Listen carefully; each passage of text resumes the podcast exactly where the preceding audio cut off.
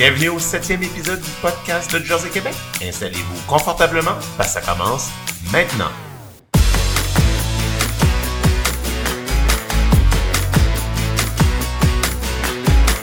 Aujourd'hui à l'émission, on reçoit Yves Marquis de la ferme Gérald Marquis à Saint-Louis du AA au Bas-Saint-Laurent, ainsi que Gary Bowers de la ferme Lencrest à Quaticook dans les cantons de l'Est. On parle avec eux des avancées qui ont été faites depuis les années 90 et plus spécialement au niveau des composantes.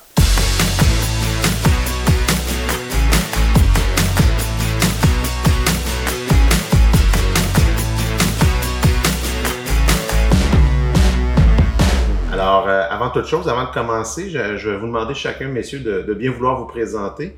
Et après ça, avec euh, Louane, on va pouvoir euh, commencer un peu euh, les différentes questions qu'on a préparées pour vous. Fait que on peut peut-être commencer par Gary. Je, demanderai, je, te- je t'inviterai à te présenter. OK. Euh, moi, c'est Gary Bowers. Je m'habille à Quaticook. On a deux fermes laitières comme c'est aujourd'hui. On a une ferme avec deux robots qu'on euh, tire euh, 120 vaches en lactation. Et euh, encore un table attaché ici, chez nous, qu'on tire euh, 55 vaches attachées. Euh, on a commencé... Euh, nous autres, moi et ma femme Maureen, on a acheté la ferme ici en 95, au début. Ben, bonjour à tous. Alors, Yves Marquis, moi je suis le garçon de Gérald, de la ferme Gérald Marquis. J'exploite avec ma conjointe la ferme Gérald Marquis à Saint-Louis-du-Havre depuis 1994. Euh, au, moment là, que j'ai terminé mes études au niveau agricole. Donc, euh, c'est ça, la ferme présentement, on a environ 115 vaches avec euh, deux robots. Euh, la relève se pointe à l'horizon. Dans le fond, j'ai trois enfants qui ont étudié en agriculture. Le plus vieux a fait un transfert d'ordre parenté sur une ferme voisine. Lui aussi est en train de transférer à la Jersey. Le deuxième garçon est à la ferme avec nous à temps plein et Louane qui est à temps partiel puisqu'elle poursuit ses études et euh, travaille pour Jersey Québec. En fait, plus pour euh, Jersey Canada. Jersey Canada. ouais. OK, Jersey Canada. Et par la bande aussi pour Jersey Québec. D'où sa présence, entre autres, aujourd'hui parmi nous. Ouais, bonjour tout le monde. Euh, c'est ça, fait que dans le fond, la- euh, dans le contexte d'aujourd'hui, dans, dans- dans ce qu'on veut jaser, c'est sûr que j'étais plus jeune lorsque mon père était euh, président et impliqué dans la race Jersey au début, à la fin des années 80 et au début des années 90. Mais j'ai quand même un peu euh, les orientations qu'il voulait prendre à ce moment-là. là. J'étais quand même euh, jeune, euh, j'étais la relève de la ferme, donc j'étais un petit peu au courant dans, dans ce qu'on s'embarquait et c'était quoi notre vision d'avenir. Excellent. Mais parlons-en un peu de cette époque-là. Gary, tu peux peut-être nous placer un peu le portrait à quoi ressemblait l'élevage Jersey quand, quand vous, vous avez commencé à vous impliquer à la fin des années 80. Je pense que c'était dans, ces années-là, 87-88, si ma mémoire est bonne. Oui, c'est ça. Et euh, j'ai commencé par... Euh, j'étais, un ferme à- en 83. J'ai commencé au Québec en 83 avec... Euh, je la ferme Beauvillac dans le temps. Et euh, euh, c'est avant qu'on avait acheté notre ferme et j'étais impliqué avec eux autres euh, pendant 12 ans. La race Jersey au Québec, il y avait toujours... euh, Quand si on recule aux années 60, début des années 60, il y avait plusieurs Jersey. Je voyais dans les vieux magazines de Jersey Breeder qui n'avaient plusieurs euh, Jersey au Québec. Et ce nom de, cheptel il a baissé beaucoup entre euh, 60 et les années 80. Euh, je me rappelle, euh, on, on avait une, assemblée annuelle euh, des années 80, un, un fois dans le coin de Brome, puis il me semble on avait peut-être 12, 12 personnes à l'assemblée euh, annuelle. Les Jersey ont baissé, mais quand même, on avait des, des troupeaux qui étaient très euh, populaires dans la race. Euh, et euh, c'est des troupeaux qui exposaient beaucoup à Toronto. Puis euh, ils exportaient des vaches euh, un peu partout dans le monde euh, dans ce temps-là. Fait que grosso modo, début des années 80, on est dans une période où est-ce que le, le cheptel est un peu à la baisse, mais tranquillement, pas vite. Est-ce qu'on voit déjà un commencement de remontée ou euh, il a fallu vraiment aller vers des dossiers pour ramener un peu la passion vers la race Jersey? Mais c'est un peu dans, le- dans le cas de Jersey, le système de quotas, on était payé pas pour les composantes dans le temps. Euh, en- comme on va, on va compa- comparer le Québec et l'Ontario, il y avait deux, quotas- deux quotas dans le temps. Il y avait le, le quota de consommation puis le quota de. Les natures. Puis, euh, le- Gérald, il, il était bien impliqué dans, dans le lait, dans, dans ce temps-là. Puis peut-être qu'il pourrait expliquer ça même mieux que moi, mais je trouve qu'on était, on était pénalisés parce qu'on était payé pour le, volume du lait au Québec, quand est-ce que pour le dans le quota de ça de MSQ dans le temps, c'était le quota pour faire le fromage puis transformer. Puis euh, ça, ça c'était eux autres en Ontario étaient payés pour le, gras et le protéine dans ça. Puis ici au Québec, on était payés pour le c'était plus en volume qu'on était payé. Fait qu'on on n'avait pas l'avantage pour la race ça, de manière que le, on, s'était payé pour le lait dans ces, ces années-là. Euh, je me rappelle pas exactement. Ça a changé dans les années 90. Euh, je, je connais pas exactement l'année qu'on avait fusionné des quotas, puis euh, plus ça allait, plus on était payé pour les composants. Comme aujourd'hui, on est euh, très avantageux avec les manières qu'on est payé pour notre lait aujourd'hui. Oui, ben c'est ça. Dans le fond, ce que, ce que Gary explique, c'est que dans les années 80, il n'y a pas juste la race Jersey non plus qui connaissait beaucoup de décroissance, dû justement au système de paiement du lait. Moi, je me rappelle justement des paroles exactes que mon père mentionnait tout le temps. C'était euh, parce qu'au Témiscouata, nous, on était pratiquement des producteurs de race Hershire beaucoup. Il n'y avait pas de race Holstein vraiment à l'époque. Et puis, euh, il y a eu un transfert là, sur 3, 4, 5 années maximum de tous les producteurs ont transféré vers la race euh, noire et blanche, dû au paiement vers le volume. Et puis mon père disait toujours, moi je ne changerais pas toutes les tables parce qu'il faut comprendre dans la race Jersey, on ne pouvait pas seulement changer la race, il fallait changer les également. Donc il disait toujours, euh, euh, moi je vais plutôt changer le système parce qu'on le voyait ailleurs au pays, puis même ailleurs dans le monde, le système payait les composantes, mais au Québec on payait uniquement au volume. Mon père, il était quand même très impliqué dans beaucoup de sphères agricoles, puis il y avait, je pense, un bon réseau de contacts. Fait que si lui, il avait comme pris un peu le, le, lead. puis aussi, je pense, euh, il, s'est cherché des alliés pour euh, justement faire changer le système au fil des années. Fait que de, de, là son implication, je pense, euh, plus importante dans, à la race Jersey. Mis à part le manque de composantes dans la paix de lait, qu'est-ce qui a été la motivation de promouvoir justement le changement? Je pense que c'était suffisant parce que ça, au niveau économique, là, on, parlait à l'époque, puis c'est quand même, euh, je ne sais pas si Gary aurait encore plus de chiffres, là, mais moi, les chiffres que j'entendais, pour nous autres, ça a été lorsqu'on a changé en. C'est en août 92 que le changement s'est fait, c'est-à-dire que le, nouveau système de paiement était rentré en vigueur. Puis pour la ferme à l'époque, nous autres, c'était plus de 25 000 par année qui rentraient sans aucun changement. C'est tout simplement juste la rémunération des composantes qui faisait qu'on avait le, prix juste pour notre lait. Fait que d'aller chercher un revenu comme ça supplémentaire, c'était suffisant pour. Euh, c'était une bonne motivation là, pour euh, s'impliquer. Puis ce qui je pense que ce qui a fait que ça a avancé aussi, c'est qu'il y avait d'autres producteurs, même dans d'autres races, qui, qui, étaient pénalisés. Parce que dans le fond, le volume, c'était c'est pas ce qui compose le lait. Fait qu'il y a d'autres producteurs qui avaient quand même des bons tests, même s'il n'y avait pas de race jersey, qui, ont, qui étaient prêts à aller de l'avant. C'est sûr qui a fait qu'il y a eu un groupe, à un moment donné, de producteurs qui se sont euh, euh, mobilisés. puis qui ont été de l'avant. En tout cas, moi, si je le vois comme ça, c'est peut-être que Gary a un petit peu plus d'informations à ce niveau-là. Il était présent plus aux tables que moi, sûrement. Moi, j'étais comme un plus un, spectateur à l'époque. Non, tu as, raison. C'est exactement comme ça s'est passé. On voit que ça nous avait aidé beaucoup euh, dans la race. Puis, mais ça a pris beaucoup de temps avec la race en vigueur, en vigueur puis commence à avoir la croissance. C'est sûr qu'il y a dû avoir quelques producteurs qui ont dû s'opposer au projet. Euh, on peut parler, admettons, de quel pourcentage de producteurs qui se sont vraiment opposés au projet, combien de temps ça a pu prendre à ce que l'idée chemine euh, dans l'esprit des gens pour changer la paix de lait?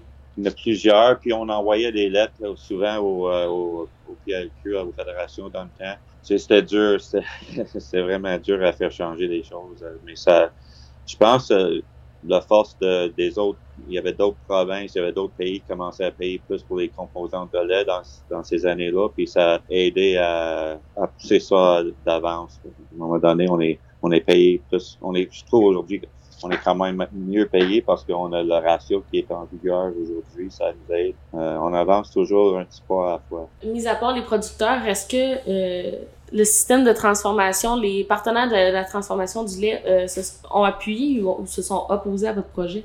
Mais eux autres, ils, ils, appuyaient pas trop parce qu'il y avait tout le gras gratuit. c'était dur à. tous les transformateurs, ils savaient où que les, vaches faisaient du gras, puis ou que le lait qui était le plus payant rentrait, mais ils payaient pas pour dans le temps. Ça les avantageait. Fait que c'était quand même euh, une genre de conscientisation un peu de l'industrie par la même occasion. Oui, tout le monde, je pense qu'il y a eu beaucoup de, tu sais, même, il y avait Ontario qui poussait plus pour ça, nous autres, ici au Québec. on voyait beaucoup des choses qui se faisaient avec les jerseys aux, États-Unis. Nous autres, qui ont, ils ont mis beaucoup d'argent qu'ils soient payés plus pour les composants. Fait que, nous autres, ils avaient investi beaucoup, mais Chaptel est pas mal plus élevé, puis il y avait des moyens dans le Fait que le fait, d'une certaine façon, que la situation était déjà en place en Ontario et ailleurs, est-ce que ça a été quand même un, soutien un peu plus euh, logique auprès de certaines personnes qui étaient un peu plus réticentes pour leur faire comprendre l'intérêt de la chose? Mais ça il me semble que mec, là, on voit on a un P5 et un P4 dans le lait. c'est sûr que les politiques sont plus alignés qu'ils étaient dans le passé. Ça, ça, ça, ça leur a aidé. Quels ont été les, les plus grands euh, défis auxquels vous avez affronté pour euh, instaurer euh, ce système de paiement-là? Je pense on, on, on, on, on poussait, mais notre pouvoir, il n'était pas si grand que ça, je dirais. Je, je pense que c'est l'industrie qui poussait plus pour ça peut-être les, les, transformateurs, ils voyaient aussi qu'il y avait des... Ils voulaient avoir quand même des composantes, même s'ils ne payaient pas pour, mais en, payant pour, ils n'avaient plus. Fait ça, ça peut-être eux autres qui poussaient aussi. Fait que, ça, ils gagnaient un bord là. Oui, je pense que ça a été de vendre l'idée. Ce qui a fait que la roue a inversé de côté, c'était de vendre l'idée que, dans le fond, toute l'industrie allait être gagnante lorsqu'on allait valoriser les composantes. Parce que, comme je disais tantôt, il a fallu aller chercher des alliés. Puis des alliés, c'était les gens des autres races aussi, c'était les transformateurs. Mais à premier lieu, c'est sûr que les gens étaient réticents, mais on comprenait que la valoriser la composante fait que dans le fond, on allait chercher meilleur, euh, plus, de, plus de rendement fromager, euh, fromager excusez, ou des choses comme ça. Ben, les, les transformateurs se sont comme euh, un petit peu changé le fusil d'épaule. Puis tranquillement, ça a pris du temps, mais tranquillement, je pense qu'ils ont ils ont compris qu'eux aussi avaient à valoriser ça pour. Fait que dans le fond, la façon de le valoriser, c'était de, de, le payer en soi. Fait que, ça a été, un, ça a été quelques, plus que quelques années, là, mais euh, ça a été, il a fallu vendre l'idée, je pense, à, tout le monde, à toute l'industrie. Je ne sais pas si vous seriez en mesure un peu de nous expliquer les étapes euh, euh, que vous avez prises pour instaurer les composantes, justement. C'est sûr, ça il y avait beaucoup de réunions. c'est Gérard qui était en charge du comité de lait qu'on avait dans le camp à Jersey, Québec. Et c'est plus envoyer des lettres, parler avec des gens, des contacts qu'on avait.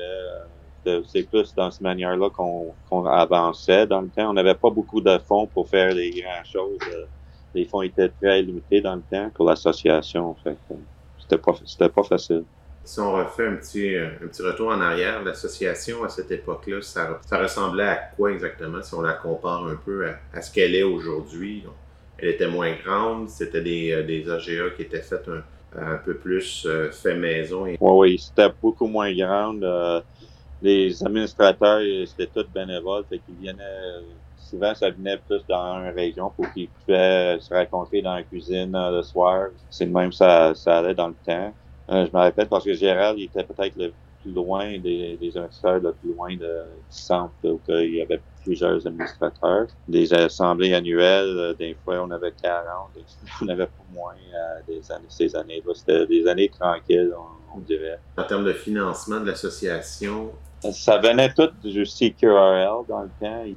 Je vais dire que c'était autour de 20 000, 25 000 qu'on recevait chaque, année des, des. Euh. À l'époque, non pas, il n'y avait pas de il n'y avait pas vraiment beaucoup de producteurs de d'autres races qui avaient une ou deux jerseys non plus. on a vu à un moment donné un engouement, puis il y a eu des, beaucoup d'entreprises de, mixtes euh, avec des races mixtes, mais euh, dans les fin 80, début 90, les gens étaient assez. Euh, il y avait seulement une race dans l'étable, on n'avait pas de, de ferme qui avait multirace, donc ça diminuait encore le cheptel jersey et aussi les producteurs qui étaient intéressés par la race. Oui, parce que souvent, quand il y en avait un qui sortait, il n'y avait pas d'autres qui prenaient leur place. Ça a changé beaucoup. Dans le temps que Norval Acres y avait vendu au Québec, euh, il a fait un encamp, puis les lignes étaient fermées, puis les vaches ont vraiment toutes resté euh, dans le province, un peu dans... Euh, ils travaillaient au Canada, mais ça, ça, ça a changé beaucoup. C'était 2003 quand même, puis ça, ça a vraiment parti des choses. C'est ça, dans le fond, si on, on fait un peu une avancée vers le temps, Bon, on, voit que les années 80, que, c'était beaucoup plus difficile. Le cheptel était moins grand, la paille de lait était un peu plus difficile. Puis là, ça s'est replacé un peu tranquillement, pas vite, jusqu'au début des années 2000. Et à quel moment vous pourriez dire que la race a pris un peu plus son envol, puis est, revu, est arrivé un peu au constat qu'on en, fait aujourd'hui avec, avec 465 membres? D'après vous, vous situez ça à peu près dans quelles années, ou est-ce que ça a repris un peu de la vigueur? Des années 90, c'était quand même euh, une année, des années où que, il y avait d'exportation qui allait au Brésil, qui allait euh, tout en Amérique du Sud euh, pour beaucoup d'argent, puis ils cherchaient des jerseys. Fait que ça, ça a mis un peu euh, la lumière sur, nous autres euh, dans le temps. les jerseys étaient très populaires au Québec parce qu'on avait des troupeaux comme Bonnie Byrne, on avait Noble Acres, on avait des, des troupeaux qui étaient très connus au Canada. Fait que les gens voulaient venir au Québec pour acheter des vaches. Je pense que les autres, les autres personnes, ils voyaient ça que les vaches jersey, ils valaient quelque chose. Suite après ça, il y avait des euh, un peu euh, qu'on allait on allait chercher un peu plus d'argent euh, des années je dirais des, des, des fin des 90 2000 euh, CQRL, on a monté le montant d'argent qui revenait aux associations. Je pense que dans le temps, c'était 40 000 qui revenaient. Puis là, on avait après ça, on avait été au SIAC, on a, on a eu des fonds quand même pour le SIAC.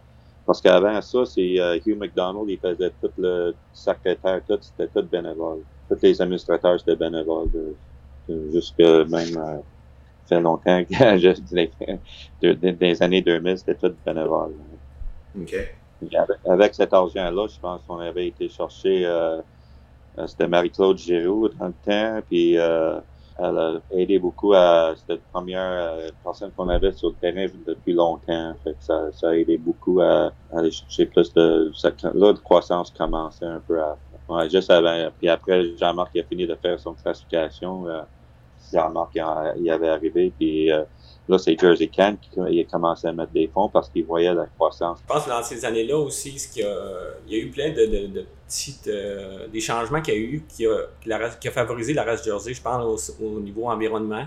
Il y avait des entreprises qui voulaient descendre le, niveau de, déjection animale, parce qu'on parle aujourd'hui en, kilo de phosphore, mais à l'époque on disait de déjection animale. Ben là, la race Jersey était avantagée. Euh, il y avait des étapes qui devenaient désuètes pour certaines races où la race Jersey performait encore mieux. Donc, euh, c'est toutes des portes qui ont ouvertes. Je pense que c'est pas seulement une qui a fait la différence, mais ça a amené beaucoup d'opportunités. Puis, euh, heureusement, ben Gary l'a mentionné un petit peu, il y avait des. Au Québec, il y a toujours resté des entreprises souches avec des, une bonne qualité de génétique. Fait ça a quand même permis une, relance assez rapide. Ben, moi, je trouve, en tout cas, là, à l'époque, euh, ça a quand même permis que la, Jersey avait toujours été visible, puis là, elle a, été capable de reprendre euh, de l'envol, comparativement peut-être à certaines races où que ça a été vraiment plus difficile. Mais c'est ça, je pense qu'elle répondait bien, au, puis elle répond toujours bien, on le voit encore là, avec ce qui se passe des années 2020-2022. La Jersey répond bien aux nouvelles attentes. Hein, euh, une race plus petite, moins de moins d'impact environnemental, coût alimentaire plus bas. Fait ça l'a permis au tournant des années 2000 où ce que la, la production laitière, elle a changé. Elle, c'est une vache qui était capable de bien répondre à toutes ces attentes-là. c'est pour ça qu'il y a eu vraiment, je pense, un, renouveau de la race. c'est quoi les sujets les plus importants qui vont faire la différence dans les prochaines années? Ben, je viens d'en faire un petit peu allusion. Je pense qu'encore une fois, on parle du ratio. Euh, c'est, ce qu'on parle présentement en, mise en marché euh, du lait au Québec. Euh, la Jersey est encore là, elle a sa place. Euh, on parle du l'environnement, c'est toujours présent, c'est encore là, je, l'ai mentionné. C'est une, vache qui a quand même moins d'impact que les vaches de grande taille. Euh, on parle beaucoup de stabilisation libre, ce qui était présent ailleurs dans le monde, mais pas au Québec. Euh, là, on s'est rendu que les fermes sont pratiquement toutes en stabilisation libre. Donc, on a encore une vache qui performe bien. Je pense que tous les atouts, elle a quand même beaucoup d'atouts qui lui permettent d'être présente, puis qui va. En tout cas, moi, je vois l'avenir d'un bon, oeil pour cette race-là. Puis, nous autres, on est, c'est notre entreprise, on a toujours développé avec la race Jersey, mais on voit, on, a des gains d'efforts qu'on a mis dans le passé pour euh, poursuivre dans l'avant. On, a tout pour euh, avancer, je pense, euh, environnemental, l'impact qu'on a à la vache, ça, va, ça va nous aider beaucoup dans, le futur. le, le, demande pour le gras, pour moi, il va être toujours en croissance, comme on voit aujourd'hui. Puis on a la vache qui fait ça très économiquement une vache euh, qui est parfaitement faite pour les stabulations avec les, les pieds et les membres qui sont très solides. Euh, je crois que euh, si on continue à augmenter la génétique pour que la production continue à augmenter avec le gras et le protéine, on, va voir un vache qui va être très populaire, puis il y a plusieurs qui vont embarquer avec, parce que c'est des vaches, surtout à robot, juste leur caractère, ne sont pas des vaches nerveux, euh, c'est des vaches qui sont plaisantes à travailler avec. Puis plus qu'on voit que des jeunes filles, puis comme ma fille, elle, elle, prend la relève à l'autre ferme, puis pour travailler avec les Jersey, c'est excellent. Puis les jeunes enfants, ils peuvent être autour, ils n'ont pas de danger d'être blessés. ça, ça aide aussi. C'est une race qui est plus facile pour quelqu'un qui commence dans l'élevage, qui est en mesure de pouvoir utiliser des installations déjà existantes plutôt que d'aller vers euh, une nouvelle construction? Oui, oui. Parce que nos frères vétérinaires, sont aussi à Barry, ils sont pas mal plus bois avec les Jersey qu'avant qu'on avait les Holstein. Donc, on voit c'est une vache qui est qui veille facilement, euh, un vache qui est un peu plus fertile aussi que les autres vaches. On l'a mentionné, l'avenir est là. Moi, je pense que la, seule chose qui, qui, est importante de garder en mémoire, c'est euh, pourquoi que la race Jersey est restée populaire, c'est qu'elle n'a jamais été dénaturée. Je pense que c'est on a gardé une vache qui était selon ses caractères premiers. Puis je pense que c'est ce qu'il faut garder en mémoire pour le futur. Il ne faut pas chercher à, en faire une, vache euh, différente de ce qu'elle est c'est ce qui, c'est a permis qu'elle soit encore là aujourd'hui. Je pense qu'il faut garder ça en mémoire. Des fois, on, essaie de répondre à des besoins à court terme ou des choses comme ça, puis c'est là qu'on fait des mauvais choix euh, qui ont des influences long terme, des fois, sur la génétique de nos, animaux. Oui, effectivement. C'est un excellent point. Gary, de ton côté, un dernier mot? Ah, c'est, juste pour féliciter les gens qui, qui étaient là bénévoles, qui avaient du passion pour la race, puis euh, ils ont fait avancer les choses pendant des années. Euh, parce qu'on a travaillé avec, moi j'ai, j'ai siégé avec plusieurs personnes comme Gérard, comme euh, Peter Martin, Marcel Joignard, euh, et tout le monde y avait de la passion pour faire avancer la race, euh, surtout au Québec ici. Tout le monde mettait l'épaule à la roue et travaillait dans, le même, dans la même direction. Oui. Ben, un grand merci à vous deux. Ça fut bien apprécié de votre part et de votre temps que vous avez pu nous consacrer. Ça complète donc pour l'épisode d'aujourd'hui. Encore une fois, un grand merci autant à Luan qu'à Yves et qu'à Gary. Et pour le reste, ben, on se retrouve euh, la prochaine fois pour un prochain épisode. Merci beaucoup.